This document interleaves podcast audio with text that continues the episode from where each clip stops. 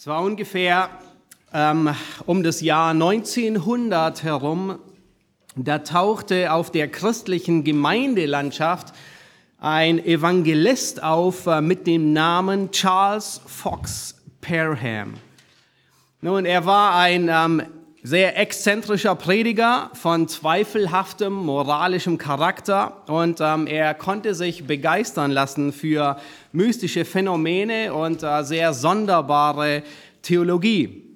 Äh, Im Jahr 1900 gründete er das ähm, Bethel Bible College in Topeka in Kansas in den USA und ähm, speziell für die, für die Ausbildung von Heiligungsmissionaren. Er war von dieser Bewegung, der Heiligungsbewegung, sehr begeistert und angetan. Und äh, so begann der erste Kurs mit 40 Schülern. Und ein Schwerpunkt, den sie sich irgendwie vorgenommen hatten, war, sie beschäftigten sich sehr stark mit der Taufe im Heiligen Geist. Parham er glaubte, dass seine Studenten, wenn sie die Gabe der Zungenrede von Pfingsten wieder erlangen könnten, dass sie in der Lage sein würden, das Evangelium zu allen Völkern zu bringen, ohne dass sie eine Sprache lernen müssten. Und das wäre schon nicht schlecht. Außerdem war er überzeugt, dass die Gabe der Sprachenrede das einzig wahre Zeichen der Taufe im Heiligen Geist wäre. Nun bald wurde seine Faszination für die Sprachenrede zu einer Besessenheit. Und als sich dann das Jahr 1900 zum Ende neigte, da forderte Perham seine Studenten auf, mehrere Tage mit Fasten und Gebet zu verbringen, um die Wiederherstellung dieser apostolischen Gabe zu erreichen. Und am Neujahrstag 1901 begann eine seiner Schülerinnen Agnes Osman mit OZ geschrieben. Sie begann zufällige Silben zu sprechen und diejenigen, die sie hörten, die schlossen daraus, dass sie Chinesisch gesprochen hatte, obwohl keiner von ihnen Chinesisch verstand oder es konnte. Und für den Rest des Tages schien sie nicht mehr in der Lage zu sein, Englisch zu sprechen und sie schrieb in einer Art Gekritzel ähm, Zeichen ähm, auf Papier nieder. Parham und seine Schüler sie hielten es für Chinesisch und die Studenten waren überzeugt, dass ihre Gebete erhört worden waren und dass bei dem, was sie sahen, dasselbe Phänomen geschehen wäre, wie in Apostelgeschichte 2 beschrieben wird. Nun, mehrere Proben von Miss Osmans Schrift, die wurden in Zeitungen veröffentlicht. Das ist äh, eine Zeitung, der ähm, äh, St. Louis Post Dispatch vom 27. Januar 1901. Die Sonntagsausgabe auf Seite 32 ähm, wird davon beschrieben. Unter anderem wurden dann auch ihre ähm, Hieroglyphen, die sie niedergeschrieben hatte, ähm, veröffentlicht. Und ähm, offensichtlich ähm, waren es einfach nur Hieroglyphen und es war, es hatte nichts mit einer chinesischen Schriftart oder mit einer chinesischen ähm, Zeichen zu tun. Das war ein objektiver Beweis dafür, dass Perhams Behauptung, sie habe Chinesisch gesprochen und geschrieben, vollkommen falsch war. Es waren einfach willkürliche Silben, die sie geredet hatten, keine Merkmale einer Sprache. Nun, Perham, der Leiter, er bestand darauf, dass Miss Osman Chinesisch gesprochen und geschrieben hatte. Wenige Tage später wiederholte sich das Phänomen und er selbst, Perham, und ähm, 30 andere Mitstudenten, sie behaupteten, sie hätten in Sprachen geredet und die Gabe ähm, des Heiligen Geistes, die Taufe des Geistes empfangen. Nun, in gewisser Weise war dies mehr oder weniger die Geburtsstunde der Pfingst- und der charismatischen Bewegung. Nun, in der Zwischenzeit hat sich die Definition von sehr vielen Dingen geändert, ähm, aber bis heute hält sich sehr hartnäckig einiges. Was ist dran ja, ist diese Erweckung und die Dinge, die geschehen, die Sprachenrede, die Prophetien, die Zeichen und Wunder und so weiter, ist es eine echte Erweckung vom Heiligen Geist gewirkt oder ist alles nur irgendwie ein großer Schwindel? Es blieb nicht nur bei der Sprachenrede, sondern man wollte irgendwie alle spektakulären Zeichengaben aus der Zeit der Apostel ausgraben und irgendwie wieder beleben. So nach dem Motto, alles muss wieder da sein. Und zwar mit allen Mitteln. Insbesondere was die Prophetie betrifft, was die Zeichen und Wunder betrifft ähm, und was das Apostelamt betrifft. Nun, heute wollen wir in gewisser Weise den Spiegel der Schrift zücken und wir wollen sehen, was lehrt die Bibel selbst über die offenbarenden Geistesgaben und die bekräftigenden Geistesgaben. Nun haben sie aufgehört. Was lehrt die Bibel? Äh, gehen sie weiter oder vielleicht lehrt die Bibel auch, dass sie irgendwann wieder belebt werden. Und dann wollen wir Gottes Echtheitsprüfung an das heranhalten, was heute so unter Sprachenrede oder Prophetie oder Zeichen und Wundern und Heilungen definiert wird und verstanden wird. Und wir wollen sehen, ist es echt von dem, was Gottes Wort sagt, oder ist es eine große Fälschung? Nun, das Thema, ähm, das wir heute so ähm, ein bisschen anreißen, ähm, aus dem könnte man eine Serie von 10 oder 20 Predigten machen. Irgendwie habe ich auch nicht den Eindruck, fertig zu sein mit der Vorbereitung. aber Vielleicht werden wir irgendwann, ähm, wenn, wenn wir vielleicht mal mit Gemeindeseminaren starten, es ausführlicher behandeln. Für den Moment hatten wir uns entschieden, dass zumindest eine Predigt ausreicht, um ein wenig an der, an der Oberfläche zu kratzen und festzuhalten, was lehrt das Neue Testament über die offenbarenden und die bekräftigenden Geistesgaben. Eine Predigt soll reichen als Fortsetzung. Wir hatten, wir hatten uns die letzten zwei Sonntage mit den Geistesgaben auseinandergesetzt und wollen zumindest eine Predigt darauf verwenden, was ist mit diesen spektakulären Geistesgaben, von denen immer wieder die Rede ist, ja, sie sind wieder aufgetaucht oder äh, sie werden praktiziert. Nun, eine Predigt reicht nicht dann aus, aber für alle, die das Thema weiter beschäftigt und die sich weiter vertiefen möchten, nun, im Wochenblatt, da habt ihr ähm, später dann auch auf der Webseite einige Links und einige Buchempfehlungen, einige Vorträge, ähm, wo man sich wirklich weiter noch tiefgreifend mit dem Thema beschäftigen kann. Wir möchten starten mit der Sprachenrede. Ähm, schlagt bitte Apostelgeschichte Kapitel 2 auf. Und wir werden heute, ähm, wir werden durch viele, viele Bibelstellen durchgehen. Ähm, ich habe sie im Wochenblatt markiert, sodass ihr zumindest äh, den, den großen Teilen folgen könnt. Ähm, wir, wir beginnen mit der Apostelgeschichte 2 und Pfingsten. Ähm, irgendwie, es ist kein Zufall, wir haben es nicht so geplant, aber die Kinderstunde, die geht heute ausgerechnet diesen Text auch durch ebenfalls das Kommen des Heiligen Geistes ähm, und unter anderem auch die Sprachenrede. Und ähm, wir haben ähm, für alle die Generationen der Gnade durchgehen als Familienandacht. Ähm, wir haben in dieser Woche noch genügend Raum, auch das Thema mit unseren Kindern noch ähm, wirklich mehr und mehr zu äh, durchzugehen. Nicht nur dass Gott Sprachen geschenkt hat, aber möchte ich euch auch ermutigen, mit ihnen darüber zu reden, warum sie aufgehört haben. Lass uns Apostelgeschichte 2 lesen, die Verse 4 bis 11. Und sie wurden alle vom Heiligen Geist erfüllt und fingen an, in anderen Sprachen zu reden, wie der Geist es ihnen auszusprechen gab. Es wohnten aber in Jerusalem Juden, gottesfürchtige Männer aus allen Heidenvölkern unter dem Himmel. Als nun dieses Getöse entstand, kam die Menge zusammen und wurde bestört, denn jeder hörte sie in seiner eigenen Sprache reden. Sie entsetzten sich aber alle und verwunderten sich und sprachen zueinander, siehe, sind diese, die da reden, nicht alle Galiläer? Wieso hören wir sie denn jeder in unserer eigenen Sprache, in der wir geboren wurden? Pater und Meder und Elamiter und wir Bewohner von Mesopotamien, Judäa, Kappadokien, Pontus, Asia und Phrygien und Pamphylien, Ägypten und von den Gegenden Libyens bei Kyrene und die hier verweilenden Römer, Juden und Proselyten, Kreter und Araber, wir hören sie in unserer Sprache die großen Taten Gottes verkündigen. Pfingsten ist da. Zehn Tage nach der Himmelfahrt, ungefähr, wir schreiben das Jahr 33 nach Christus. Und für alle, die dabei sind, insbesondere für Lukas, der die Apostelgeschichte niedergeschrieben hat, ist klar, Gott tut hier ein außergewöhnliches Wunder. Die Sprachverwirrung, die Gott beim Turmbau zu Babel sandte, die wird kurzzeitig aufgehoben. Alle 120 Jünger, die im Obergemach waren, die werden mit dem Geist erfüllt und sie reden in echten Sprachen. Lukas gebraucht hier zwei Worte, Glossa, ähm, das Griechische, und Dialektos. Ja, ich habe sie hier im Text mit eingeführt.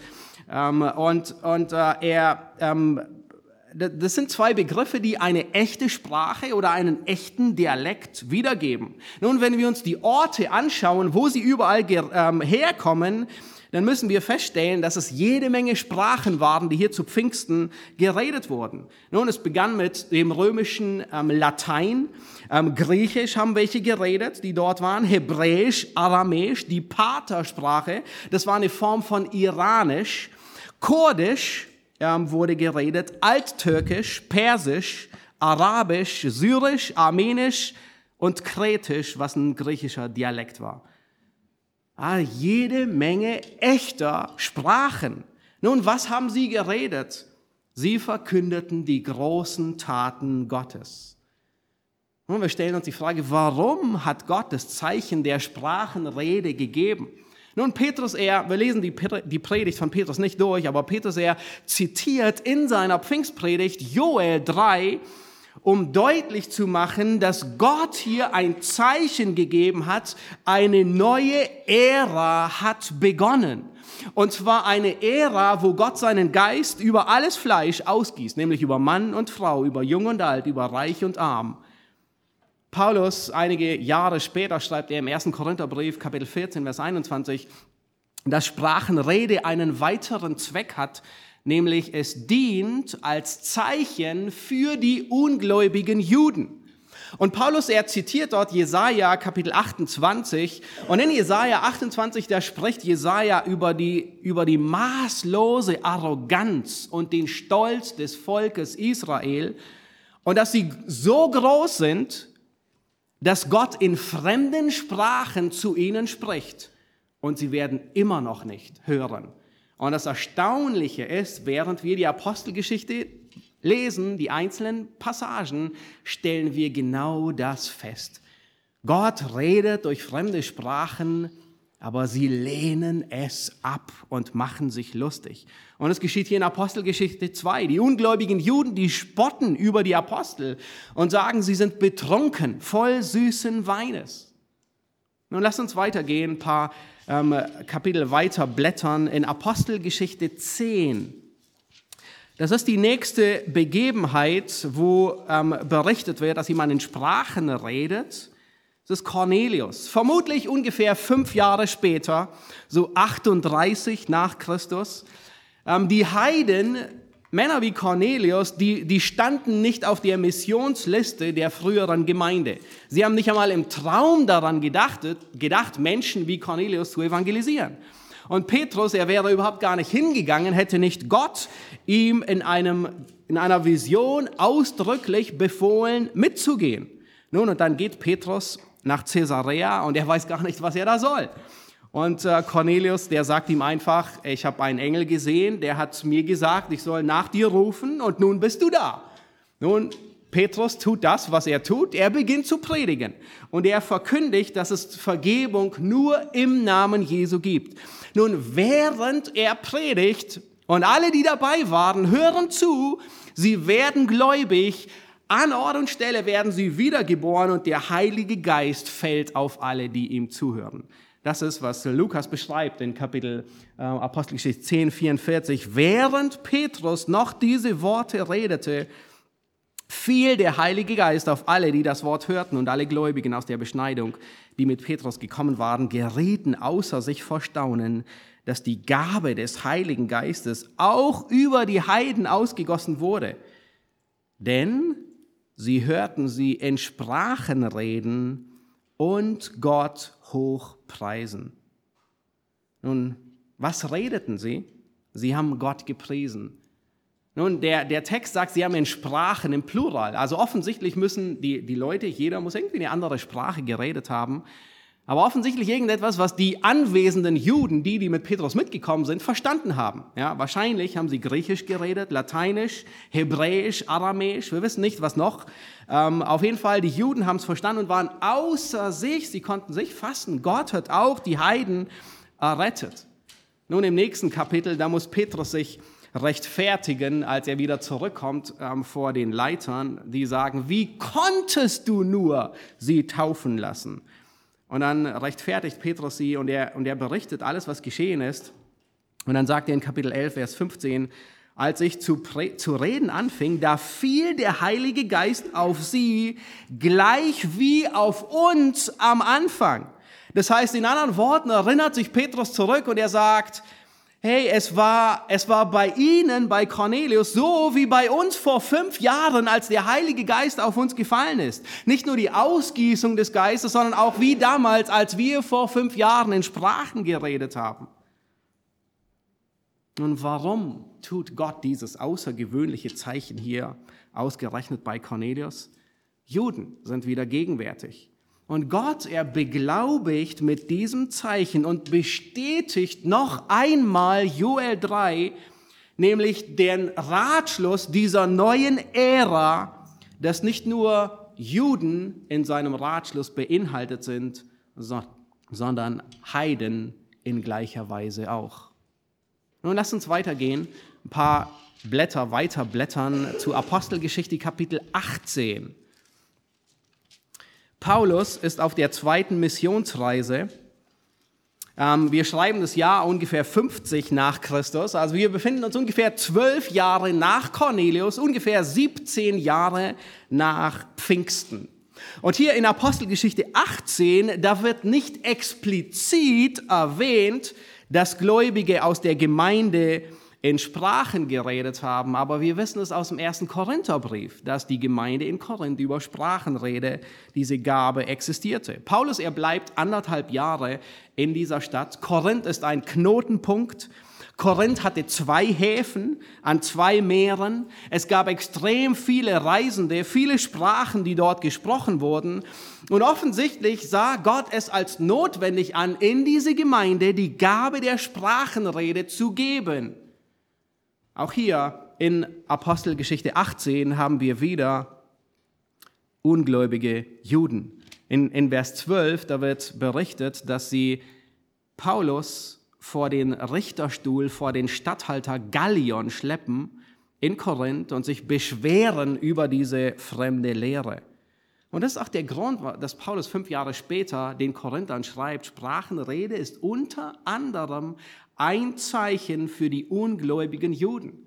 Und auch hier in, in Apostelgeschichte 18 wird berichtet, dass die Juden lästern, sie widerstreben der Predigt von Paulus und dass Jesus der Christus ist. Nun hier aus Korinth schrieb Paulus den Römerbrief. Wir wissen nicht ganz genau, ob zu diesem Zeitpunkt oder vielleicht fünf Jahre später, als er nochmal in Korinth war. Und während hier in Korinth Sprachenrede existierte, erwähnt Paulus in dem Brief, den er aus Korinth schrieb, erwähnt er die Sprachenrede in keinerlei Weise gegenüber den Römern. In, in Römer Kapitel 12. Auch Wunderkräfte werden in dieser Liste in Römer 12, in dem Brief, den er hier schrieb, in Korinth, die werden gar nicht erwähnt. Nun, wir wissen es nicht. Vielleicht gab es keine Sprachenrede in der Gemeinde in Rom. Oder es war für Paulus nicht wichtig und nicht relevant, sie in Römer 12 in, in der Liste zu erwähnen. Und es würde auch übereinstimmen mit 1. Korinther 14, wo Paulus immer wieder deutlich macht, dass, dass die Weissagung, das heißt Wort Gottes zu reden, das verstanden wird, weitaus wichtiger ist, wie in einer fremden Sprache zu reden. Nun lasst uns nochmal umblättern. Apostelgeschichte 19. Und hier kommen wir zu der letzten Erwähnung von Sprachenrede. Ephesus war eine wichtige Stadt in der Provinz Asia. Paulus, er trifft dort auf Gläubige, die nicht wirklich gläubig sind. Sie waren auf die Taufe des Johannes getauft, aber sie, sie glaubten nicht an Jesus, weil sie noch nichts von ihm gehört hatten. Und Paulus, er, er sagt ihnen, er verkündigt ihnen das Evangelium, sagt, Johannes hat von ihm gesprochen. An ihn müsst ihr glauben. Und er, ähm, äh, und sie glauben an Christus weil Christus Vergebung bringt und dann lassen sie sich taufen. Und dann heißt es in Kapitel 19, Vers 6, da, sagt, da schreibt Lukas, und als Paulus ihnen die Hände auflegte, kam der Heilige Geist auf sie und sie redeten in Sprachen und Weissagten. Und sie reden in Sprachen und Weissagen. Offensichtlich liegen die zwei sehr eng beieinander. Ja, der Kontext auch hier in Ephesus stoßen wir wieder auf ungläubige Gläubige. In Vers 9 heißt es, dass sie verstockt waren, die Juden, die hier in Ephesus sind, und sie verleumdeten die Verkündigung des Evangeliums. Und wir sind hier ungefähr 52 nach Christus. Paulus, er bleibt ganze drei Jahre in dieser Gemeinde hier in Ephesus. Und während dieser Zeit, als Paulus drei Jahre in Ephesus war, bekommt er Besuch aus Korinth, der Gemeinde, die er ein paar Jahre vorher gegründet hatte. Eine ganze Delegation aus Korinth kommt nach Ephesus zu Paulus. In Korinth werden sie als die Leute der Chloe bezeichnet, also offensichtlich Leute, die Chloe geschickt hatte. Und sie berichten Paulus über die Missstände in der Gemeinde dort. Sie haben Fragen, die Paulus beantwortet. Fragen über Ehe, Ehescheidung, Kopftuch, Geistesgaben, die Auferstehung. Aber sie berichten auch, dass in der Gemeinde in Korinth das, das pure Chaos herrschte. Da war Spaltung. Die einen sagten, sie gehören zu Paulus, Apollos. Die anderen waren ein Fan von Petrus oder Christus, die ganz Neutralen. Es herrschte schlimme Unzucht. Und zwar so sehr, dass das sogar schlimmer wie bei den Heiden, bei den Ungläubigen. Und die Korinther, die waren stolz, dass sie so tolerant sind. Die Geschwister, sie verklagten einander vor Gericht. Beim Abendmahl haben sich einige betrunken und die anderen, die werden bloßgestellt, weil sie so arm waren, dass sie ohne Essen gekommen sind. Und besonders im Gottesdienst und mit den Geistesgaben herrschte ein riesen Durcheinander. Und all das muss Paulus korrigieren im ersten Korintherbrief, in, in Kapitel 12, 13 und 14 dann, ähm, wo er, wo er ähm, von den Geistesgaben spricht. Die Selbstsucht in der Gemeinde, die zieht sich durch alle Bereiche durch, auch in den Gottesdienst und in das Dienen mit den Geistesgaben, wie wir es vorhin in der Schriftlesung gehört haben. Nun, offensichtlich konnten in Korinth einige in Sprachen reden. Wir wissen nicht welche, vielleicht haben sie Türkisch geredet oder Russisch, vielleicht Spanisch oder Französisch.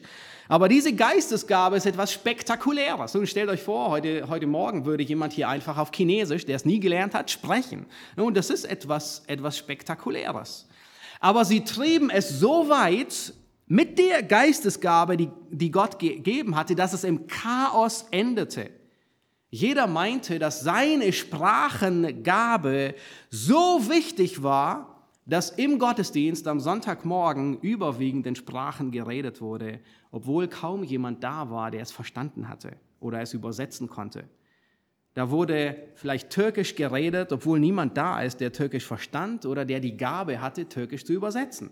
Da wurde vielleicht Französisch oder Spanisch oder Armenisch gesprochen, aber es lag in der Zeit kein Schiff im Hafen, das von dort kommt und geschweige denn es gab niemanden, der gerade da war und es verstanden hat. Es war ungefähr so wie, in der, wie im Mittelalter, als auf Latein gepredigt wurde und kein Mensch vom normalen Volk es verstanden hatte. Ein Desaster. Niemand war da, der es übersetzen konnte. Aber egal, es wird trotzdem, diese Gabe der Sprachenrede wird trotzdem beigehalten. Es wird geredet, gepredigt, gelehrt, ganz nach dem Motto, Hauptsache, ich werde erbaut, weil ich diene mit einer spektakulären Geistesgabe und alle sehen es und alle sind beeindruckt. Auch wenn niemand etwas versteht, ist nicht so schlimm. Nun, teilweise wurde sogar gleichzeitig in Sprachen geredet. Das heißt, mehrere Leute zeitgleich haben in Sprachen geredet. Und Paulus sagt, wenn ein Ungläubiger zu euch kommt, er denkt, ihr seid von Sinnen. Und Paulus muss all das korrigieren. Und so, so, schreibt er besonders Kapitel 12, 13, 14, Kapitel 12, 1. Korinther, da korrigiert er ihre Sichtweisen, macht deutlich, der Geist gibt Geistesgaben. Wir sind Teil an einem Leib. Der Geist teilt aus, wie er will. Geistesgaben werten den anderen nicht auf. Ja, all das, was wir bereits schon in den letzten zwei Predigten gesehen haben. Und dann Kapitel 13, was vorhin die Schriftlesung war, da macht er so deutlich, dass selbst die spektakulärste Geistesgabe, selbst wenn du die hättest, aber sie nicht in Liebe praktizierst, dann dient es nichts. Es dient nicht zur Erbauung, der andere wird nicht ähm, äh, ähm, äh, erbaut, es hilft nichts. Und dann in diesem Kapitel macht Paulus deutlich, dass manche Geistesgaben weggetan werden. Sehen wir uns später noch an, aber er sagt unter anderem, dass Sprachenrede aufhören wird. Schaut euch Vers 8 an. Die Liebe hört niemals auf, aber seien es Weissagung, sie werden weggetan, seien es Sprachen, sie werden aufhören. Nun, Paulus, er nennt kein Datum und sagt nicht in drei Jahren, ähm, aber er macht deutlich, dass Sprachenrede irgendeinmal dauerhaft, unwiederbringlich aufhören wird. Sprachenrede wird nicht weggetan wie die anderen, sondern es wird in sich selbst irgendwann verschwinden. Das ist so wie ein Wasserhahn, den man langsam zudreht. Ja, es wird immer weniger und am Schluss, da tropft es nur noch, Tropf, Tropf, Tropf und dann hört es auf. Und Sprachenrede hatte schon zu Paulus Zeiten den Zenit überschritten und wurde weniger. Das Neue Testament war noch nicht beendet und man verliert jede Spur von Sprachenrede. Nun, nach diesem Brief, nach dem ersten Korintherbrief 55 nach Christus aus Ephesus, schrieb Paulus noch neun, neun ganze kanonische Briefe, nun sicherlich mehr, aber kanonische Briefe, an sechs unterschiedliche Gemeinden. Und in keinem einzigen Brief, an keine einzige Gemeinde erwähnt er Sprachenrede. Nun, wenn Sprachenrede so wichtig gewesen wäre, wie manche es behaupten, ja, wenn es der einzige ähm, Beweis für die Taufe im Geist gewesen wäre, dann hätte er es sicherlich häufiger erwähnt. Die Kirchenväter, die Kirchengeschichte bestätigt, dass Sprachenrede aufgehört hat. Und es gibt keinen Vers, der besagt, dass es irgendwann wieder beginnen wird. Clemens von Rom, 95 nach Christus. Er schreibt einen Brief an die Korinther und er spricht über die ganzen Probleme in Korinth, aber er erwähnt die Sprachenrede in keinerlei Weise, obwohl es so ein Riesenthema war 40 Jahre vorher. Nun warum? Spricht dafür, dass mit dem Verschwinden der Geistesgabe auch der Missbrauch der Geistesgabe geendet hat. Johannes Chrysostomos, er war einer der größten ähm, Theologen und äh, christlichen Schreiber. Und äh, in seinem äh, Brief, in seinen Homilien über den ersten Korintherbrief, da schreibt er Folgendes. Er sagt, diese ganze Stelle ist sehr unklar, also über die Geistesgaben. Aber schaut euch an, warum.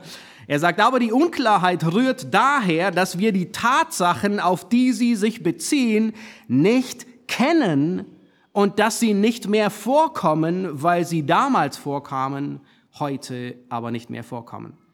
In anderen Worten, am Ende des vierten Jahrhunderts schreibt Johannes Chrysostomos, hey, wir haben keinen blassen Schimmer von, von der, der Sprachenrede und den ganzen Geistesgaben. Warum? Weil sie nicht mehr vorkommen. Es gibt sie nicht mehr. Augustinus, er sagt, in den ersten Tagen der Gemeinde fiel der Heilige Geist auf die, die glaubten und sie redeten in Sprachen, die sie nicht gelernt hatten wie der Geist es ihnen gab, das war das Zeichen dafür und es hörte auf. Es waren echte Sprachen, die sie geredet hatten. Es war kein Kauderwelsch, sondern es waren wirkliche Sprachen, die es gab. Nun, das, was es mit der Sprachenrede, die es scheinbar heute geben soll. Nun, das, was heute als, manche nennen es auch als Zungenrede, ähm, als Sprachenrede verkauft wird, ist eine Fälschung, sowohl in der charismatischen wie auch in der Pfingstbewegung. Alle Abschnitte, die wir uns angesehen haben, in Apostelgeschichte in Korinth, sie, sie, sie machen deutlich, es war eine echte, eine reale, eine gesprochene Sprache. Und Lukas verwendet sogar und Paulus die beiden Worte Glossa und Dialektos, also um deutlich zu machen, sogar zwei unterschiedliche. Es ist eine reale Sprache. Das, was heute praktiziert wird oder gesagt wird, ist keine reale Sprache, sondern ein Kauderwelsch.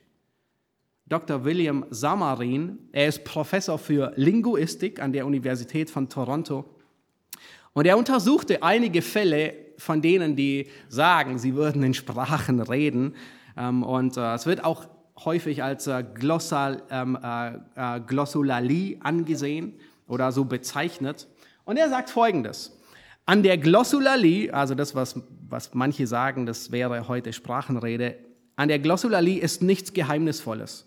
Proben mit Tonbandaufnahmen sind leicht erhältlich und zu analysieren. Also offensichtlich kommt man ran.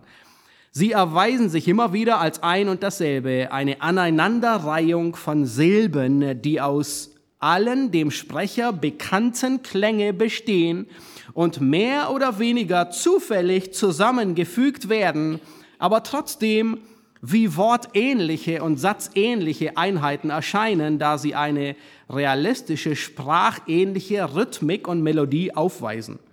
Die Glossolalie ist tatsächlich in gewisser Hinsicht eine Art Sprache, aber nur deshalb, weil der Sprecher unbewusst will, dass sie wie eine Sprache klingt. Dennoch ist die Glossolalie grundsätzlich keine Sprache, auch wenn es oberflächlich gesehen Gemeinsamkeiten gibt. Alle Proben von Glossolalie, die je untersucht wurden, haben nie Eigenschaften aufgewiesen, die auch nur nahelegen würden, dass sie irgendeine Art von Kommunikationssystem repräsentieren. Das heißt, all das, was praktiziert wird, es hat keine Ähnlichkeit mit einer Sprache. Es gibt keine Vokabeln, die gleich sind. Es gibt keine Grammatik. Es gibt keine Deklination ähm, von Verben. Das, was heute als Sprachenrede praktiziert wird, ist ein ekstatisches Phänomen, das auch in anderen Gruppen beobachtet wird. Bei haitianischen Voodoo-Heilern wird eine ähnliche Form von Sprechen festgestellt. bei buddhistischen Mönchen wurde Ähnliches festgestellt. In afrikanischen Stammeskulturen, bei Schamanen in Äthiopien.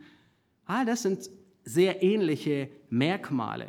Das Zeugnis von Menschen, die in Zungen geredet haben, ist immer gleich.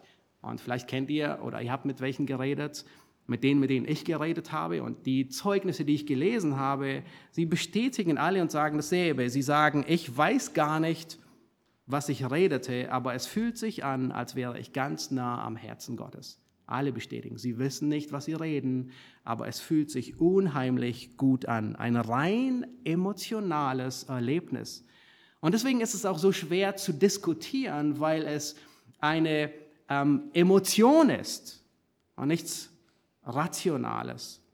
Nun würde man die neutestamentlichen Richtlinien, würde man nur zwei Richtlinien anwenden auf das, was heute so gerne praktiziert wird, auf das heutige Kauderwelsch, dann würde man feststellen, dass es nicht das Wirken des Geistes Gottes ist. Nun, zwei Regeln, wenn man die anwendet, dann würde alles sich in Luft auflösen. Die erste Regel ist die Übersetzung. Nun, das stärkste, den stärksten Punkt, den Paulus in 1. Korinther 14 macht, wir haben nicht die Zeit, das durchzugehen, aber der stärkste Punkt, den er macht, wiederholt macht, ist, eine Botschaft braucht Übersetzung. Und dann sagt er in Kapitel 14, Vers 27, wenn jemand in einer Sprache reden will, so sollen es zwei sein. Er, er reglementiert es quasi in der Gemeinde im Sonntagsmorgens Gottesdienst in Korinth. So sollen es höchstens, sollen es zwei, höchstens drei sein und der Reihe nach und einer soll auslegen. Das heißt, es muss da jemand sein, der übersetzt. Das Wort auslegen hier ist das Wort Hermeneia, das sonst immer von übersetzen, ähm, äh, äh wiedergeben äh, äh, beschrieben wird. Ja, ist aber kein Ausleger oder Übersetzer da, so schweige er in der Gemeinde. Das Paulus macht so deutlich, wenn kein Übersetzer da ist, der dieselbe Sprache versteht, entweder weil er gerade aus der Türkei kommt und Türkisch spricht und vielleicht übersetzen kann, dann soll man schweigen. Oder weil niemand da ist, der die Gabe hat des Übersetzens. Allein dieses Prinzip würde einen Großteil zum Schweigen bringen. Das zweite Prinzip ist der Zweck. Nun, welchem Zweck dient eine Geistesgabe? Auch die Sprachenrede. Eine Geistesgabe dient nicht zur geistlichen Selbstbefriedigung im stillen Kämmerlein, sondern zum Nutzen der ganzen Gemeinde, zur Erbauung der Gemeinde. Und das sagt Paulus siebenmal, mindestens siebenmal im, im, im, in Kapitel 14, ja, damit die Gemeinde erbaut wird. Also auch ihr strebt danach zur Erbauung der Gemeinde. Das heißt, das Ziel einer Geistesgabe ist, die Gemeinde zu ermutigen, zu erbauen, zu festigen und nicht sich selbst. Nun wendet man das zweite Prinzip an, fällt alles andere, was noch nicht gefallen ist, fällt weg. Nun wäre es nicht toll, Missionare auszusenden, die keine Sprache sprechen würden, äh, die, die keine Sprache lernen müssten. Oh ja, und das wollte Charles Fox Perham ziemlich stark. Und er rührt die Werbetrommel für die Sprachenrede und er füttert die Zeitungen mit jeder Menge Lüge. Er sagt folgendes, wir erwarten, dass Tausende von Predigern, Evangelisten und anderen Menschen aus allen Teilen der Vereinigten Staaten, die Missionare werden wollen, teilnehmen werden, also an, an dieser Schulung, äh, an dieser Ausbildung. Dann sagt er, es besteht kein Zweifel daran, dass ihnen zu diesem Zeitpunkt die Gabe der Zungen verliehen wird dass sie dadurch in die Lage versetzt werden, mit den Menschen, unter denen sie arbeiten wollen, in eigener Sprache zu sprechen. Und dann sagt er, die Studenten des Bethel College brauchen nicht auf die alte Weise zu studieren, um die Fremdsprache zu lernen. Sie bekommen sie auf wundersame Weise geschenkt. Verschiedene von ihnen konnten sich bereits mit Spaniern, Italienern, Böhmern, Ungarn, Deutschen, Franzosen in ihrer eigenen Sprache unterhalten. Ich meine, das sagt er, das erschien in der Zeitung. Und dann sagt er, ich erwarte, dass diese Versammlung die größte seit den Tagen von Pfingsten sein wird. Sie haben Dutzende von Missionaren, die scheinbar die Gabe der Sprachenrede empfangen haben, in die Mission geschickt. Ohne Ausbildung natürlich, ohne Sprachenlernen, weil sie konnten sie ja, sie konnten irgendwas in Sprachen reden. Nun war es echt oder war es ein großer Schwindel? 1909 wurde ein Artikel veröffentlicht, der das Fiasko ungefähr so, so beschreibt. Ähm, da war ein Missionar, S.C. Todd, von der Bibelmissionsgesellschaft ausgesandt und er untersuchte, er ging all diesen Missionaren nach, die ausgesandt wurden. Und er untersuchte 18 Pfingstler, die nach Japan, nach China und nach Indien gegangen sind, in der Erwartung, den Eingeborenen dieser Länder in der eigenen Sprache zu predigen. In keinem einzigen Fall sind sie jemals in der Lage gewesen, das zu tun. Selbst in den alltäglichen Dingen, in den einfachsten Dingen des Lebens brauchten sie einen Übersetzer und einen Dolmetscher. Und dann schreibt er dort in dem Artikel, einige von ihnen befinden sich in größter Not. In einigen Fällen laufen sie Gefahr, den Glauben völlig zu verlieren und in Untreue und Sünde abzugleiten. Das war das Ergebnis. Und an Perham bewahrheitet sich, was Petrus in zwei seiner Briefen lehrt über Irrlehrer. Sie locken durch hochfahrende Reden, aber sie haben Augen voller Ehebruch und bekommen schlussendlich den Lohn ihrer Ungerechtigkeit. Ein, nicht mal ein Jahr nach der Gründung schloss das Bethel Bible College in Topeka für immer Fünf Jahre später berichten die Zeitungen, sie überschlagen sich im ganzen Land, dass einige von seinen Anhängern in Illinois eine kranke Frau zu Tode geprügelt haben, um den Dämon des Rheumas aus ihrem Körper zu vertreiben. Nun, noch bevor der Schock über diese Nachrichten ähm, zu Ende war, ähm, geht die Geschichte weiter und ähm, Perham selbst, der wird in Texas verhaftet wegen Sodomie angeklagt. Nun, er hatte sich in jeder Hinsicht diskreditiert. Aber das Tragische ist, die Glossolalie, all das, was entstanden ist, hat sich zu Tausenden ausgebreitet wie ein Lauffeuer. Die Bewegung, die hat alles Erdenkliche unternommen. Jeden, man könnte sagen, jeden hermeneutischen Klimmzug, um das Kauderwelsch irgendwie biblisch anzustreichen. Um, das Problem ist eine Fälschung, sie bleibt eine Fälschung, egal wie gut der Anstrich auch sein möge. Es bleibt eine Fälschung. Nun lass uns weitergehen und sehen, wie verhält es sich mit der Prophetie? Wie verhält es sich mit der Gabe der Weissagung? Was ist die Gabe der Prophetie? In 5. Mose 18 Vers 18 und bis 20, da gibt ähm, Mose eine sehr gute Definition über Weissagung. Nun, die Worte Weissagung und Prophetie sind beides dieselben. Es ist das Wort im griechischen Propheteia, aber es wird manchmal mit Weissagung übersetzt, manchmal mit Prophetie, aber es ist im Kern dasselbe. Und Gott sagt dort, er spricht über einen Propheten und er sagt, ich werde meine Worte in seinen Mund legen und er soll alles zu ihnen reden, was ich ihm gebiete. Nun, er sprach von Mose und er sagt, so ein Prophet kommt noch und das ist Christus. Aber die Prinzipien, die er dann später aufzeigt, beschreiben Regelungen, die für jeden Propheten gelten. Dort wird auch unterschieden, was zwischen einem echten und einem falschen Propheten, wie die auseinanderzuhalten sind. Kommen wir ins Neue Testament, stellen wir fest, dass die neutestamentlichen Autoren nicht unterscheiden zwischen alttestamentlichen Propheten und neutestamentlichen Propheten. Ich habe hier eine Definition zusammengestellt, was ein Prophet ist. Ja, der alttestamentliche wie auch der neutestamentliche Prophet. Er ist jemand, der durch den Heiligen Geist inspiriert, unfehlbares, irrtumsloses, autoritatives Wort Gottes spricht. Das heißt, jeder Prophet, er, er redet die wahren Worte Gottes durch den Geist inspiriert. Der Stimme des Propheten zu gehorchen oder nicht zu gehorchen ist gleichbedeutend mit Gott zu gehorchen oder nicht zu gehorchen. Und Weissagung war eine Geistesgabe, die in der ersten und der frühen Gemeinde vorkam. Apostelgeschichte lesen wir mehrere Male davon. Es heißt in Apostelgeschichte 11, dass Propheten von Jerusalem, also Propheten, nach Antiochia gingen. In Apostelgeschichte 13, ähm, dort wo Paulus, in der Gemeinde, wo Paulus war, wird berichtet, dass in der Gemeinde einige Propheten waren und Lehrer. Ja, Philippus, er hatte vier Töchter, die weissagten. Dann berichtet die Apostelgeschichte über den Propheten Agabus. Dann berichtet erst der erste ein sehr früher Brief, der erste Thessalonicher Brief, und sagt, Weissagung oder Prophetie verachtet nicht. Offensichtlich kam es vor. Ja, in dem Brief, ähm, mit dem Theo heute Morgen begonnen hat, in Epheser 4, da wird die Geistesgabe der Propheten noch erwähnt. Und der Korintherbrief, insbesondere Kapitel 14, ist voll von der Geistesgabe von Weissagen oder Prophetie. Und Paulus, er reglementiert es. Und er, er schreibt dort, wer aber weissagt, der redet zu Menschen, zur Erbauung, zur Ermahnung und zum Trost. Und dann sagt er wie ähm, in Vers 29 bis 31, nun, wie soll Prophetie in der Gemeinde in Korinth im Gottesdienst am Sonntagmorgen gehandhabt werden?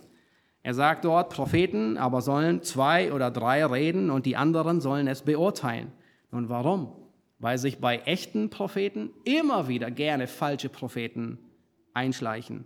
Und es gab die Geistesgabe der Unterscheidung, nämlich ja, das ist ein echter Prophet oder nein, er redet, er ist nicht inspiriert. Und dann sagt Paulus, Vers 30, wenn aber einem anderen, der da sitzt, eine Offenbarung zuteil wird, so soll der Erste schweigen. Denn ihr könnt alle einer nach dem anderen was sagen, damit alle lernen und ermahnt werden. Nun, warum war Prophetie notwendig in der ersten Gemeinde? Die erste Gemeinde, sie hatte keinen Pool von guten Predigten über Ekklesiologie. Die erste Gemeinde, sie hatte keinen Pool von neutestamentlicher Lehre, auf den sie zurückgreifen konnten. Und stellt euch vor, die Gemeinde in Korinth, die hatte die ersten fünf Jahre noch nicht einmal den Korintherbrief. Die Gemeinde in Ephesus hat zehn Jahre nach Gemeindegründung den Epheserbrief bekommen. Was haben die gemacht jeden Sonntag? Die waren angewiesen auf Prophetie. In der Gemeinde bei Thessaloniki war es ein bisschen anders. Wenige Wochen nach der Gründung schickt Paulus Timotheus zurück mit dem ersten Thessalonicher Brief. Nun sicherlich gab es auch noch den einen oder anderen Brief, von dem wir nichts wissen, der nicht inspiriert war. Aber es macht deutlich, was haben die gelehrt? Sie brauchten neutestamentliche Belehrung und Unterweisung. Natürlich hatten sie das Alte Testament und Paulus erfordert Timotheus auf, im Gottesdienst die Schriftlesung daraus zu machen und die Schrift vorzulesen. Aber Gott lag sehr viel an der Unterweisung seiner Schafe. Es lag ihm sehr am Herzen. Und deswegen gab Gott die Gabe der Prophetie. Sie war notwendig. Und so war es sehr wahrscheinlich in Korinth Sonntagmorgen während der Gottesdienst lief, also ungefähr so wie jetzt gerade, die hatten nicht zwingende Predigt, aber da war jemand, der weiß sagte, inspiriert vom Heiligen Geist. Einer, und Paulus reglementiert das und sagt einer oder zwei, höchstens drei, ähm, die Gottes Wort weitergegeben haben. Das war, nun, das wurde nicht niedergeschrieben, was sie gesagt haben, aber es war vollkommen inspiriert vom Geist, es war irrtumslos, es war fehlerlos und es war autoritativ. Prophetie war so lange notwendig, solange die Gemeinde in den Kinderschuhen gesteckt hat, bis die Gemeinde zu einer gewissen Reife gekommen ist.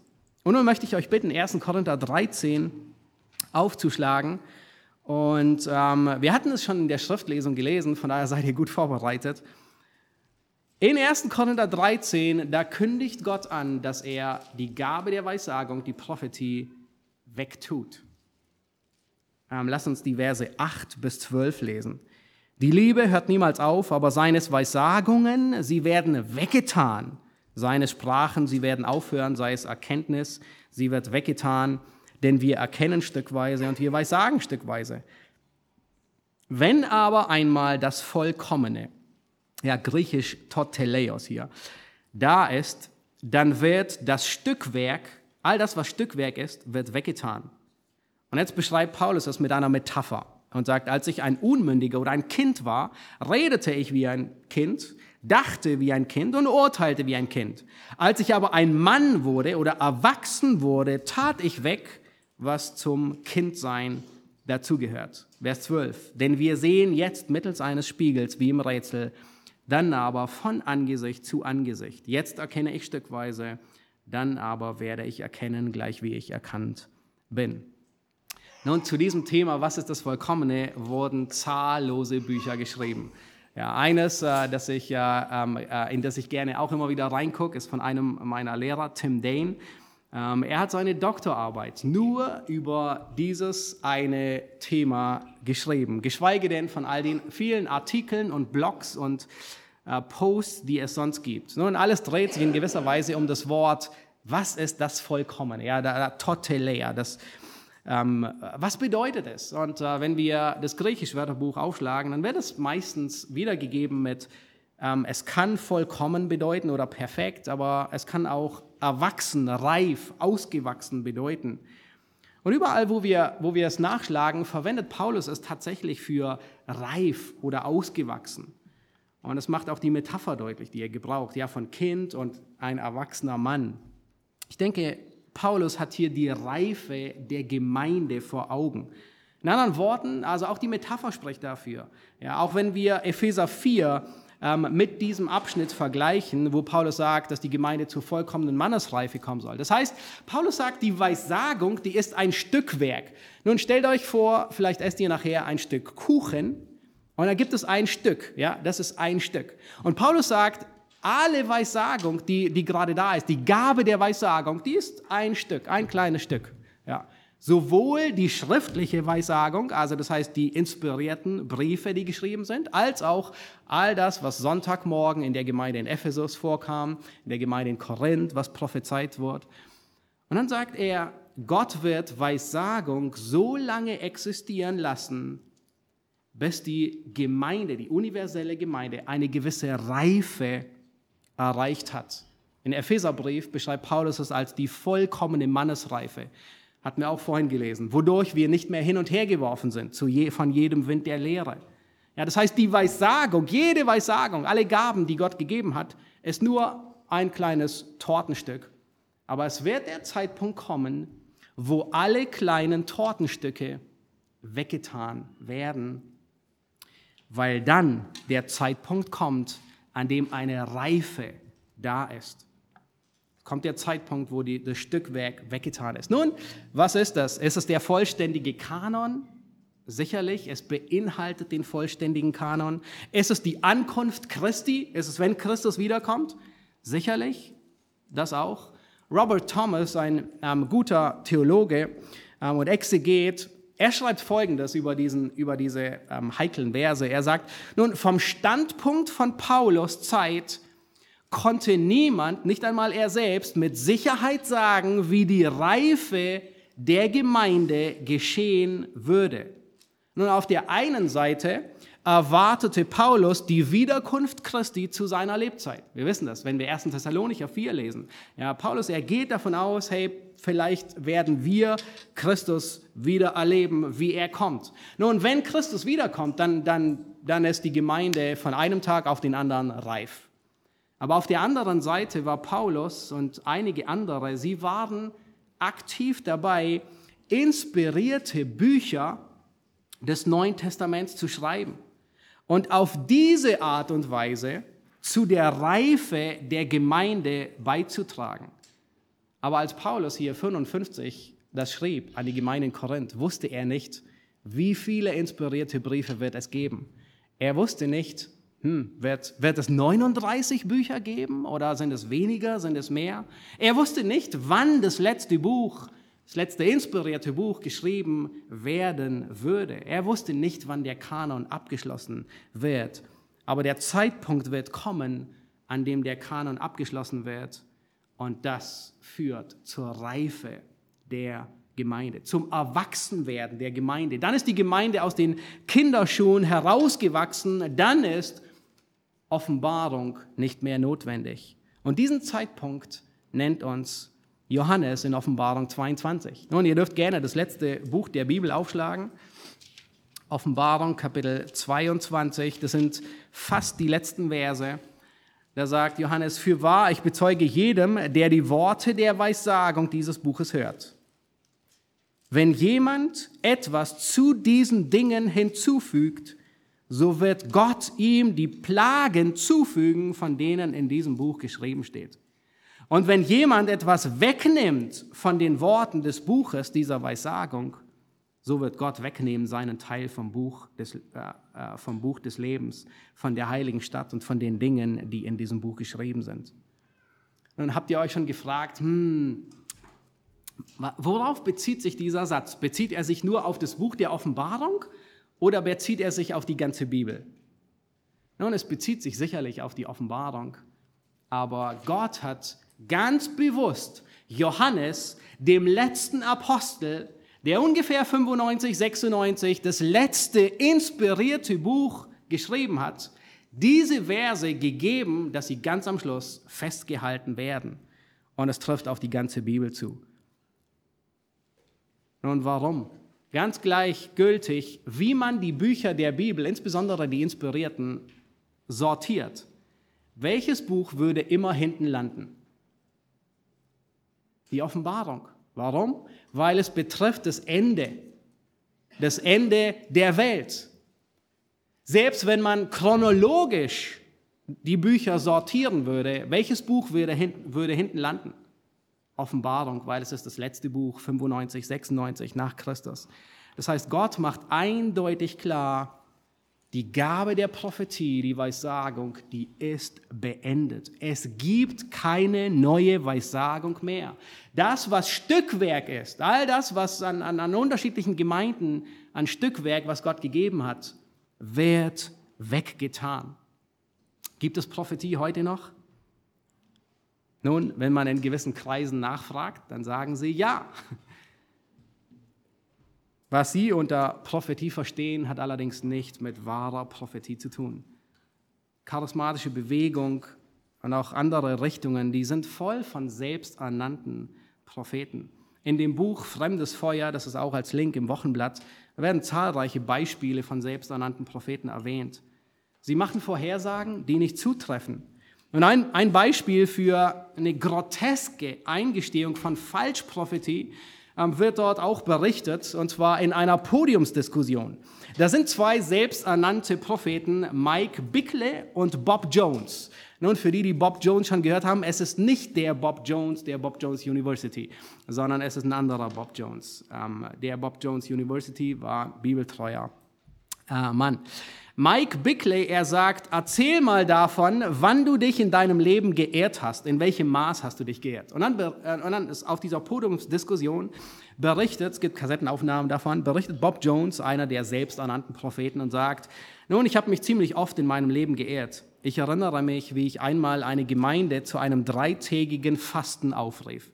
Keine Sorge, wollen wir, planen wir nicht am Freitag, auch wenn wir eine Gebetsnacht planen, ähm, von acht bis Mitternacht. Äh, er rief die Gemeinde zu einem dreitägigen Fasten auf. Ich erzählte ihnen, dass bestimmte Dinge geschehen würden und sie begannen drei Tage lang zu fasten. Und nach diesem dreitägigen Fasten zeigte sich der Geist an jenem Abend überhaupt nicht. Es war schrecklich. Nun, das Ergebnis war, alle waren, alle heulten, alle waren frustriert. Und dann berichtet er von einer Vision, die er gehabt hatte. Er, er ging schlafen und dann sah er, dass der Herr kam und ihn bei der Hand nahm. In dieser Vision war er ein kleines Mädchen, dass sich die Pampers voll gemacht hatte, so dass es quasi rauslief. Und dann sagt er, der Herr hielt seine Hand, während er heulte und brüllte, und da hörte ich eine Stimme, die ziemlich erstaunt klang, was ist denn passiert, Bob? Und mein himmlischer Tröster unterbrach und sagte, er hatte einen Unfall. Also er meinte mit Unfall ähm, falsche Prophetie, die ganze Gemeinde ähm, hochgejagt und all das. Das nennt er einen Unfall. Ähm, und Bob dachte, nun bin ich erledigt. Dann kam die göttliche Stimme und sagte, wir werden eine höhere Versicherung für ihn abschließen. Reinige ihn, er soll in die Gemeinde zurückgehen und doppelt so viel weissagen wie bisher. Und das ist unfassbar, unfassbar, auch nur sowas zu hören, aber dass Menschen falschen Propheten nachfolgen. Das Neue Testament verurteilt solche falschen Propheten mit den schärfsten Worten. Petrus sagt, sie sind Brunnen ohne Wasser, sie sind fruchtlose Bäume, sie sind Hunde, die ihr eigenes Gespei fressen, sie sind reißende Wölfe. Nun, echte Prophetie, die ist hundertprozentig zutreffend. Bei den Kansas City Propheten, auch eine bekannte Gruppe, wo äh, Prophetie sehr hoch gehalten wird, da war jemand außer sich, weil zwei Drittel der Prophetien richtig waren. Und er sagt, wisst ihr, sagte er, das ist besser als je zuvor. Das ist die höchste Trefferquote, die wir je hatten. Nun, ungenaue oder falsche Prophetie, die verlangten eine Verurteilung des Propheten. Und hier haben wir Lügenpropheten, die zugeben, dass sie sich irren und es hat keinerlei Konsequenz. Das Problem ist nicht, dass wir keine Anweisungen haben. Gottes Wort ist sehr klar. Das Problem ist nur, es wird nicht angewandt. Der biblische Maßstab wird einfach ignoriert. Nun, nicht immer ist das Problem so extrem und nicht immer dreht es sich um Vorhersagen. Aber es gibt durchaus vielleicht auch Namen, die ihr kennt. Ich war überrascht ähm, zu lesen. Sarah Young, also ich kenne den Namen, aber ich habe das Buch nie gelesen. Die Autorin von dem Bestseller Ich bin bei dir, eine Sammlung von 366 Liebesbriefen von Jesus, sie schlägt in dieselbe Kerbe, auch wenn sie nicht so ein Desaster anrichtet, mit Vorhersagen. Warum? Sie selbst sagt, dass diese Kurzandachten, dass sie sie direkt von Christus empfangen hat. Sie macht deutlich, es ist Prophetie und deswegen schreibt sie dieses Andachtsbuch auch in direkter Rede. Tatsächlich beansprucht sie diese Autorität für ihr Buch. Sie schreibt selbst, ich wusste, dass Gott durch die Bibel zu mir spricht, aber ich sehnte mich nach mehr. Immer mehr wollte ich hören, was Gott mir an einem bestimmten Tag persönlich zu sagen hat.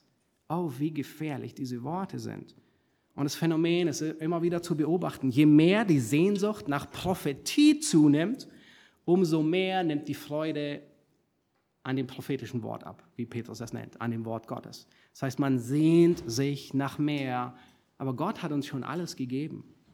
Nun kommen wir zu dem letzten Punkt, zu Zeichen und Wundern, der ist ein bisschen kürzer.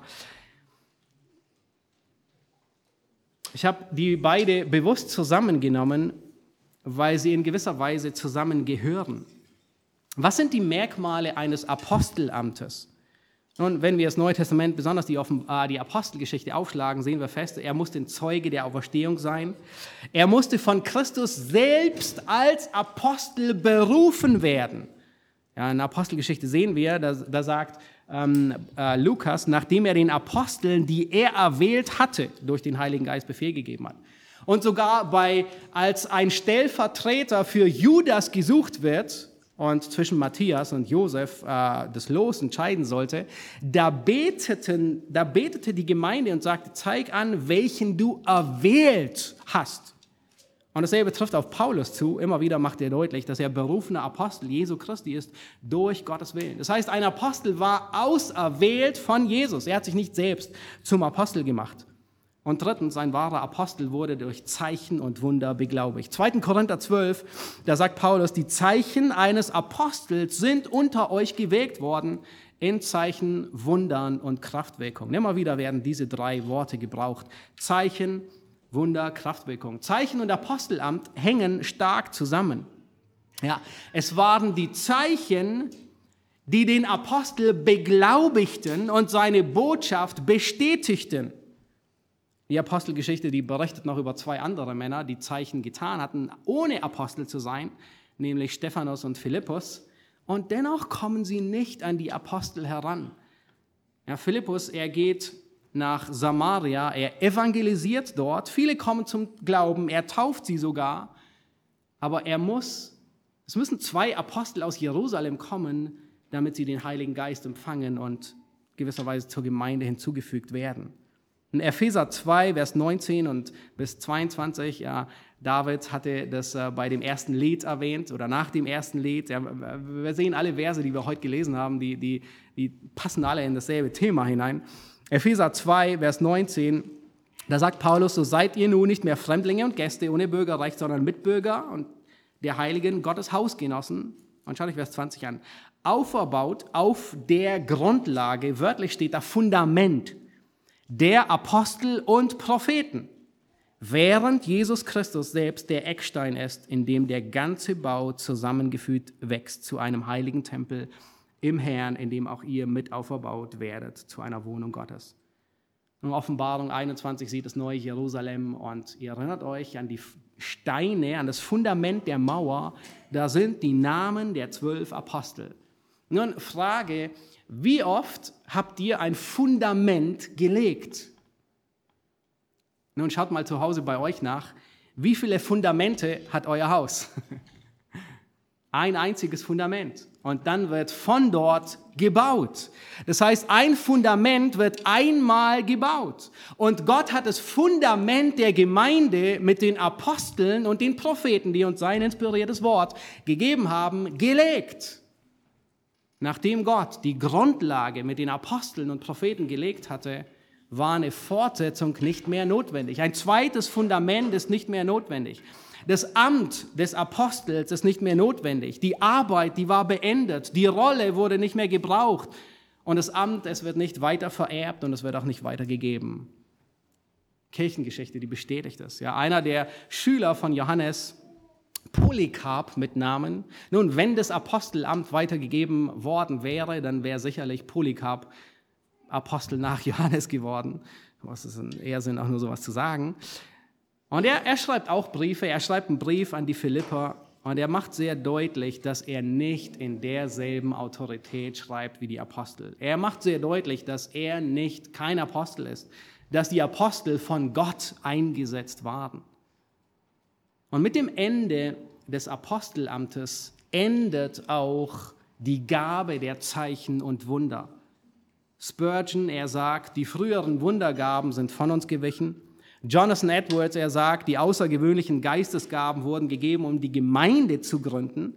Aber seit der Kanon der Heiligen Schrift vollendet ist und die christliche Gemeinde vollständig gegründet ist, haben diese außergewöhnlichen Geistesgaben aufgehört. Das heißt, es ist nicht mehr notwendig, dass diese außergewöhnlichen Zeichen gibt. Sie werden auch Zeichen genannt, weil sie auf etwas hindeuten, nämlich, dass die Person von Gott beglaubigt ist und dass diese Person im Namen Gottes sprechen. Nun, Gott hat zu jeder Zeit Zeichen und Wunder getan und dennoch gab es Wunder getan, dennoch gab es besonders zwei, vielleicht drei Perioden, in denen er besonders Zeichen gewägt hat. Nun, ihr kennt die alle sehr gut. In welcher Zeit hat Gott Zeichen getan? Die erste Zeit war eine begrenzte Zeit, war unter Mose. Ja, ähm, unter Mose und Josua. Die zweite Zeit, es ist, nun, es gab eine Zeit, wo Gott noch viele ähm, Wunder getan hat. Das war bei Elia und Elisa, aber es, sie werden dort nie Zeichen genannt sondern, und wir, wir sehen auch, die Art und Weise war anders unter Elia und Elisa. Ähm, Elia und Elisa, die haben gebetet und Gott hat geantwortet. Es war nicht ein Stehe auf und geh oder das, den, den Stab hinhalten und das Meer teilt sich. Ja, die Zeit Elisa und Elisas kann man vielleicht dazu zählen oder nicht, aber dann besonders die Zeit Jesu und der Apostel. Apostelgeschichte 2, 22, da predigt Petrus und er sagt, dass Jesus von Gott beglaubigt wurde durch Kräfte, Wunder und Zeichen. Wieder diese drei Worte. Kraftwirkungen, Zeichen und Wunder. Nun, das Wunder gewirkt, dass, dass die Zeichengabe aufgehört hat, bedeutet nicht, dass Gott keine Wunder mehr tut. Wir sehen überall, dass Gott immer, zu jeder Zeit hat er Wunder getan. auch außerhalb dieser zwei Zeiten. Gott hatte bei Abraham Wunder getan. Gott hat bei Elisabeth, der Unfruchtbaren, ein Wunder getan, als sie Samuel schenkte, als er Samuel schenkte. Gott hat bei Hiskia Wunder getan. Er hat während der babylonischen Gefangenschaft Wunder getan, wenn wir nur an die drei Männer im Feuerofen denken, wenn wir an Daniel denken. Aber es war etwas anderes. Es war nicht ein Zeichen und Wunder wie bei Mose und wie in der Zeit Jesu. Nun, die Zeichen und die Wunder, die gingen bereits in der Zeit der Apostel zur Neige. Wir wissen, Paulus konnte Wunder tun, aber er selbst erlebt mit, wie es immer weniger wurde. Apostelgeschichte 19, da schreibt Lukas, dass man seine Schweißtücher und seinen Gürtel zu Kranken gebracht hat und sie wurden gesund. Also seine Unterwäsche und sein Gürtel wurden zu, nach Hause zu Kranken gebracht. Aber selbst bei Paulus wurde es weniger. Das letzte Mal, dass er Zeichen und Wunder getan hat, wird berichtet auf der Reise nach Rom. Ähm, wir erinnern uns an die Schlange in dem Feuer, wo Reisig zusammengelesen wurde. Aber dann heilt er noch den Vater des Inselvorstehers Publius.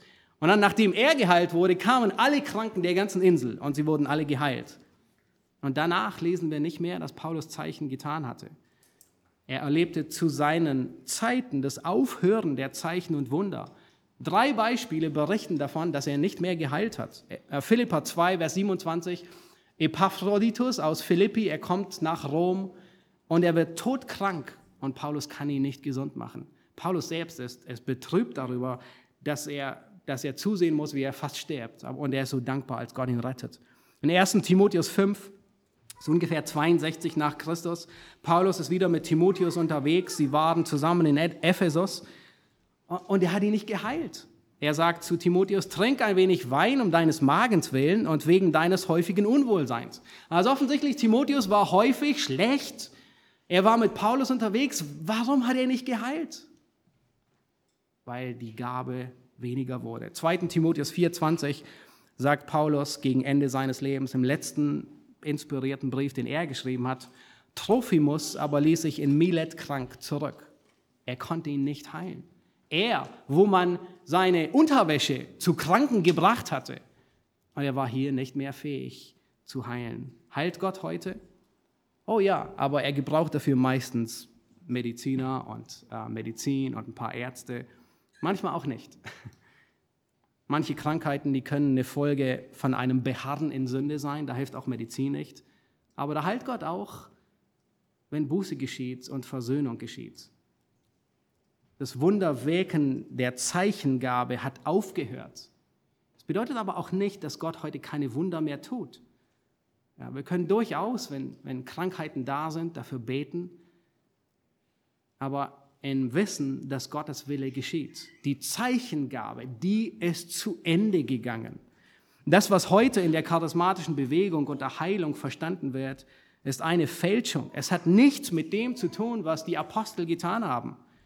Wenn man dem ein wenig nachgeht, dann stellt man fest, dass es ein großer Schwindel ist. Die Heilungen, die Jesus bewegt hat und die Apostel, die waren echt. Es war augenblicklich, es war nachprüfbar. Der Grund, es sollte ein Zeichen sein. Es hat Staub aufgewirbelt, als Petrus den Lahmen am Tempel gesund gemacht hat. Oder als eine tote Tabitha auferweckt wurde. Aber das, was heute als Heilung unter dem charismatischen Deckmantel verkauft wird, ist das Gegenteil von einem Zeichen. Ja, es ist nicht nachvollziehbar, es ist nicht nachprüfbar. Es sind irgendwelche nicht nachprüfbaren Kopfschmerzen oder Rückenleiden oder Beinverkürzungen oder was sonst alles erwähnt wird ein Krankenhausseelsorger von Grace Church. Ähm, er war als Seelsorger im Krankenhaus angestellt und ähm, er hatte seine liebe Not mit Menschen aus charismatischen Kreisen, die immer wieder ins Krankenhaus kamen, um zu heilen. Und äh, sie versprachen den armen Menschen Heilung und ließen sie enttäuscht zurück. Und sie nutzten die Notlage der Menschen aus, um sie zu verunsichern. Nun, nach Dutzenden Gesprächen hatte er weder Zeit noch die Kapazität, immer wieder dasselbe mit ihnen zu diskutieren. Weil offensichtlich kamen sie immer wieder. Schlussendlich kam er zu einer Regel. Jedes Mal, wenn jemand aus dem charismatischen Lager kam, um zu heilen, nahm er ihn zum ersten Krankenbett mit da wo jemand so wirklich krank war, gebrochenen Arm oder irgendetwas in andere Sachen. Und er sagte zu ihm, wenn du ihn heilst, darfst du bleiben, wenn nicht, musst du gehen und darfst nie wiederkommen. Sehr zutreffend, sehr zutreffend. Und alle sind gegangen, kein einziger ist zurückgekehrt. Zeichen, Wunder, Kraftwirkungen, sie haben aufgehört. Das nächste Mal, wenn sie wieder auftreten, ist es im Zusammenhang mit dem Antichristen. Ich möchte zum Schluss kommen und zurückkehren zu dem Abschnitt, mit dem wir nicht heute, sondern die Serie begonnen haben. Schlagt 1. Petrus Kapitel 4, Vers 7 auf. 1. Petrus 4, Vers 7, da sagt Petrus, es ist aber nahe gekommen das Ende aller Dinge, so seid nun besonnen und nüchtern zum Gebet. Wir haben es notwendig, besonnen und nüchtern zu sein, uns warnen zu lassen, uns nicht verführen zu lassen. Wir brauchen Unterscheidungsvermögen. Da draußen sind Irrlehrer, die Experten darin sind, sich zu tarnen, aber sie sind reißende Wölfe. Und gleichzeitig gibt es da draußen jede Menge verehrter Schafe, die von Gefühlsduselei zu Gefühlsduselei herumirren und nicht wissen, wo ein Hirte ist. Die Hilfe brauchen. Es gibt einen Grund, dass Sprachenrede und Prophetie und Zeichen und Wunder aufgehört haben. Und der Grund ist, die universelle Gemeinde, sie hat einen Grad an Reife erreicht. Nun, anstatt dass wir heute den Geistesgaben nachtrauern, die es nicht mehr gibt und sie uns herbei wünschen, sollten wir uns freuen, dass Gott seine Gemeinde hat wachsen lassen und wir sein Wort da haben. Und es ist nicht so, dass man sich bei jedem Kind freut, wenn es wächst. Und dasselbe trifft auf die Gemeinde zu. Mit dem vollständigen Kanon haben wir alles, was wir brauchen, um nicht mehr hin und her geworfen zu werden. Gottes Wort zu haben. Und ihr habt es in Händen, ihr habt es digital, wir haben es in so vielen Übersetzungen und Sprachen. Gottes Wort zu lesen, Gottes Wort zu kennen, wisst ihr was? Es ist viel gewaltiger, wie jeden Sonntag auf zwei oder drei Propheten zu hören, die was sagen und die inspiriertes Wort wiedergeben. Aber du hast nichts in den Händen. Und wir sind so dankbar dass Gott diese Reife herbeigeführt hat. Wir haben keinen Grund, uns nach diesen Zeiten zurückzusehnen, wo das Neue Testament gefehlt hat und man zwei oder drei Propheten am Sonntag gehört hatte. Und dann Vers 8, da schreibt Petrus, vor allem habt innige Liebe untereinander, denn die Liebe wird eine Menge von Sünde zudecken. Seid gegeneinander gastfreundlich, ohne Murren. Dient einander jeder mit der Gnadengabe, die er empfangen hat, als gute Haushalter der mannigfaltigen Gnade Gottes. Wenn jemand redet, so rede er es als Aussprüche Gottes. Wenn jemand dient, so tue er es aus der Kraft, die Gott darreicht, damit in allem Gott verherrlicht wird durch Jesus Christus. Ihm sei die Herrlichkeit und die Macht von Ewigkeit zu Ewigkeit. Und diesen Text hatten wir uns in den letzten zwei Predigten angeschaut. Gott erwartet in deinem Dienst keine großen Heldentaten. Er erwartet von dir, was wir heute Morgen in der Schriftlesung in 1. in 1. Korinther 13 gelesen haben. Er erwartet, dass du deinen Dienst in Liebe zu deinem Nächsten ausübst. Er erwartet nicht, dass du große Dinge reißt und Bäume ausreißt, sondern er erwartet, dass du den Nächsten liebst und ihm dienst. Und diese Worte, werden wir in der kommenden Woche noch vertiefen, in der Familienandacht. Nun redet mit euren Kindern, wenn sie aus der Sonntagsschule kommen.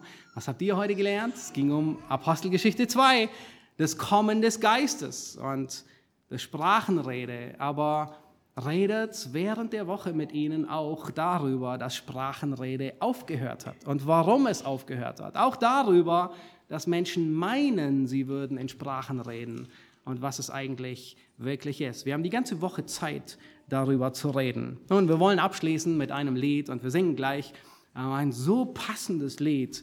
Äh, man könnte sich denken, welches Lied passt denn zu Geistesgaben, zum Aufhören der Prophetie?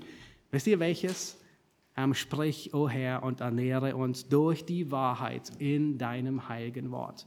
Das tut Gott seit die Gabe der Prophetie geendet hat. Seit der Kanon vollständig ist, redet Gott durch sein Wort. Und er gebraucht sein Wort, um uns zu erquicken, zu trösten, zu festigen, wachsen zu lassen.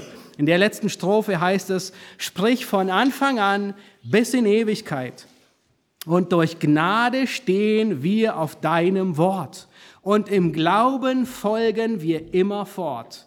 Sprich, o oh Herr, bis deine Herrlichkeit diese Weltenzeit und Gemeinde füllt. So lange redet Gott durch sein geoffenbartes Wort. Lass uns aufstehen und beten und dann gemeinsam das Lied singen. Herr Jesus Christus, wir preisen dich, Herr, für deinen Ratschluss, für deine Weisheit, wie du Gemeinde gebaut hast, wie du durch deinen Geist unterschiedlich, auf vielfältige Weise befähigt hast und Geistesgaben gegeben hast, die notwendig waren, um die Gemeinde in den ersten Kinderschuhen zu festigen, zur Reife zu bringen. Herr, wie viel mehr sind wir dir dankbar für dein geoffenbartes Wort, dass die Gemeinde zu einer Reife gekommen ist, nicht mehr hin und her geworfen zu sein von jedem Wind der Lehre, Herr, sondern dass du dein Wort gebrauchst, um uns zu festigen, zu belehren, zu ermahnen, zu erquicken, zu trösten. Wir danken dir, Herr, dass wir heute weit mehr in den Händen halten, ähm, wie die Gläubigen in der ersten Zeit, die Sonntag für Sonntag zwar Propheten gehört haben, aber sie hatten nicht, noch nicht den vollständigen Ratschluss deines Wortes. Herr, wir wollen dir die Ehre geben und dich anbeten und danken dir für das, was du wirkst. Amen.